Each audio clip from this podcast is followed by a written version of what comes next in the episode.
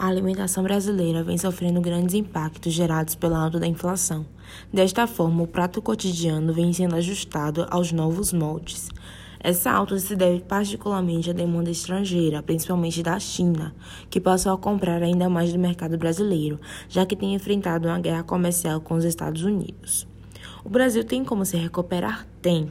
Mas para isso, todos precisam cooperar, começando pelos políticos que deveriam cortar seu salário e parar de roubar a sociedade, para que haja uma redução de despesas e um equilíbrio das contas públicas. Mas sabemos que dificilmente isso irá acontecer.